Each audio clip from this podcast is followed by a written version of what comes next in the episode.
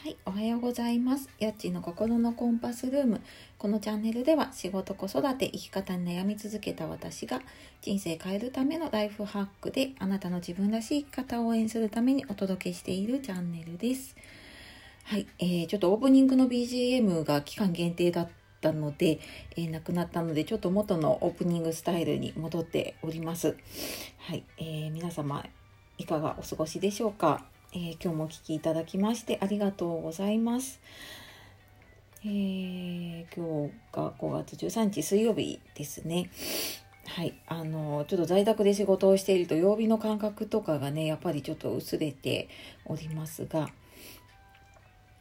あのこのラジオもね、えー、96回目を迎えて、まあ、もうすぐに100回近くなるなと思っていてでまあ、またあの今週はねコラボの回も金曜日に予定をしているんですけれども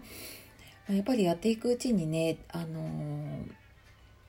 いろいろ、まあ、そういうねコラボをさせていただいたりとか。で最初は本当に誰も聞いていただいてなかったようなラジオなんですけれども、まあ、最近ツイッターからとかあとこのラジオのねアプリから聞いていただく方が、えー、ポチポチと増えてくださっていて。で本当にあの嬉しい限りです。ので、えー、まあそんなにねこう何か役に立つ話というよりはまあちょっと聞いて心が和んだらいいなとか、まあ、どちらかというとちょっと懐かしい昭和感満載なねあの雰囲気を醸し出していると思いますがはいあのデバイスだけはねあのスマホっていう最新のデバイスと音声配信っていうのを使ってるんですけれども、まあ、昔ながらのちょっとラジオの雰囲気とかあと何て言うんでしょうねオンラインというかねこういうだけではやっぱりなかなか見えないこう実生活の部分というか、まあ、実態実際のつながりではないんだけれども、まあ、どこかちょっとこうリアルなつながりに近いような何かをお届けできたらなと思って、えー、配信を続けておりますので引き続き、えー、お聞きいただければと思います。はい。で、今日96回目はですね、まあ、そんなオンラインのことにちなんでなんですがオンラインでのコミュニケーションどうするっていうテーマでお話をしたいと思います。はいえー、最近ねあのオンラインでお仕事だったりとかうーん、まあ、SNS 始める方も多かったりすごくオンライン上でコミュニケーションを取ることがね増えている方が多いんじゃないかなと思います。で、まあ、このオンラインでのコミュニケーションね、あの多分 SNS 上で、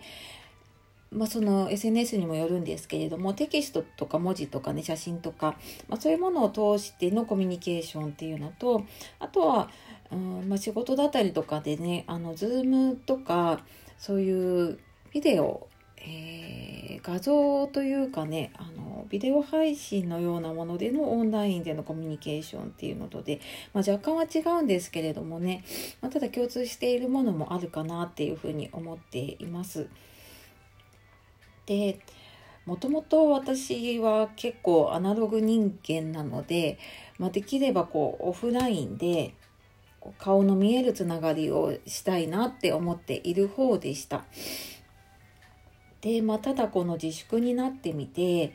やっぱりそこだけでは、えー、仕事も成り立たないし人と会うこともできないしっていうことで、まあ、やっぱり SNS も使う頻度が増えていますしあとは、まあ、仕事だったりとかね自分のライフワークとかでやっぱり Zoom を使ってのミーティングだったりとかそういうのも実際にね増えています。でっぱりアナログでずっとやってきた私からするとなんとなく違和感を感じるところが結構あるんですよね。まあ、それはもしかしたらね私がちょっと苦手だっていうその苦手意識かもしれないんですけれどもあのだからこの違和感は何だろうって思った時に、えー、まあ、以前もお話ししたかもしれないんですけれどもねコミュニケーションの中でメラビアンの法則っていうのを、ね、聞いたことある方もいるんじゃないでしょうか。まあ、簡単に言うとコミュニケーションを取る時に言葉で伝わるものとあと言葉以外で伝わるものっていうのがあるんですよね。で、まあ、それを割合で表したもので、まあ、実際には言語言葉で伝わるものっていうのが7%ですね。言語で伝わるものが7%でその言語以外のもので伝わる非言語って言われるもので伝わるのが93%なんですが、まあ、その内訳で言うと、えー、聴覚耳から入ってくる例えばこう、え声だったりとか音だったりとかねそういうのが38%で、まあ、残り55%が、えー、視覚目から入ってくる情報なんですよね。で普段私たちオフラインに慣れているとこのまま全てを使ってコミュニケーションをとってますよね。まあ、今でも多分身近な人とはあのこういうコミュニケーションをとっているかと思います。なのでその言葉以外にも、まあ、いろんなその方の表情だったりとかえ身振り手振りだったりとかやっぱりいる一緒にいるからこそ伝わっているものっていうのがあるんですがまあ、それがねあの SNS で例えば Twitter とかだと、えー、テキスト上で文字だけでそれを伝えなければいけなかったりあと、まあ、Zoom とかねそういうビデオを使ったにしても、まあ、やっぱり、えー、画面を通してになるのでまあ、視覚情報入ってきたり聴覚情報入ってくるんですけれどもやっぱりリアルに比べて若干やっぱり割合が減っているなっていうのを感じています。でまあねあのよく言われるのがそのビデオを通しての時はね表情は3割増しにした方がいいとかあの言われたりしていますけれどもまあやっぱりその言葉で伝えるにしてもうん一言で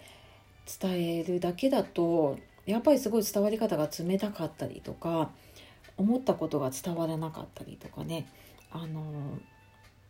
することありますよね。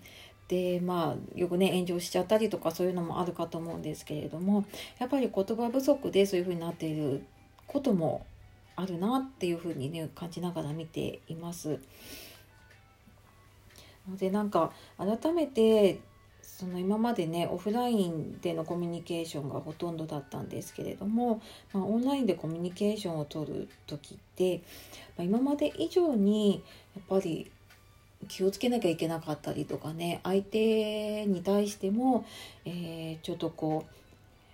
う見えないものを読み取らなきゃいけなかったりとかね。するなっていうふうに思っています。ので本当ねあのそう私もツイッター140文字が結構いつもオーバーしそうになったりするんですけれどもやっぱり短い言葉でねその言葉だけで伝えるってすごく難しいなっていつも思ったりしています。でもきっとねこれからあのこういうやり取りだったりとか、まあ、仕事の仕方っていうのが増えてくるのでねあの今まで以上に、えー、やっぱりコミュニケーションってすごい大事になってくるなって思っています。でまあ、さっきのねその表情3割増しじゃないんですけれども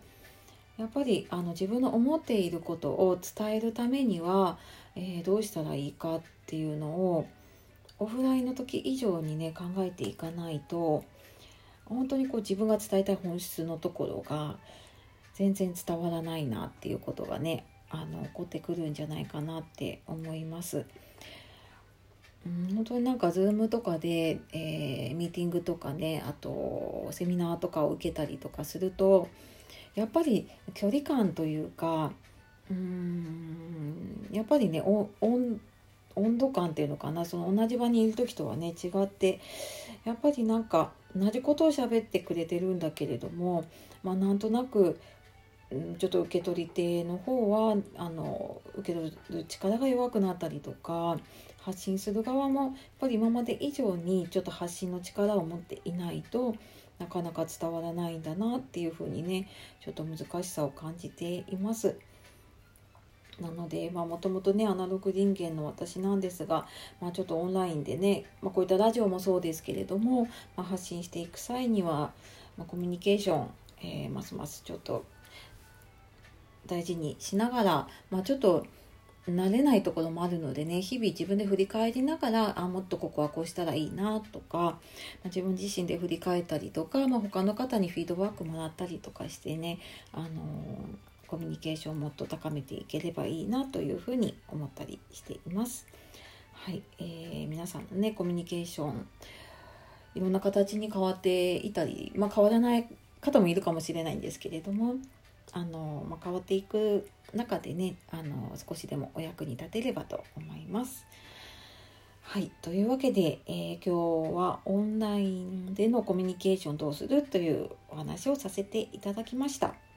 え。今日も最後までお聴きいただきましてありがとうございます。えー、今日も素敵な一日をお過ごしください。えー、夜お聞きの方、今日も一日お疲れ様でした。えー、やっちの心のコンパスルームでした。ありがとうございます。さようなら。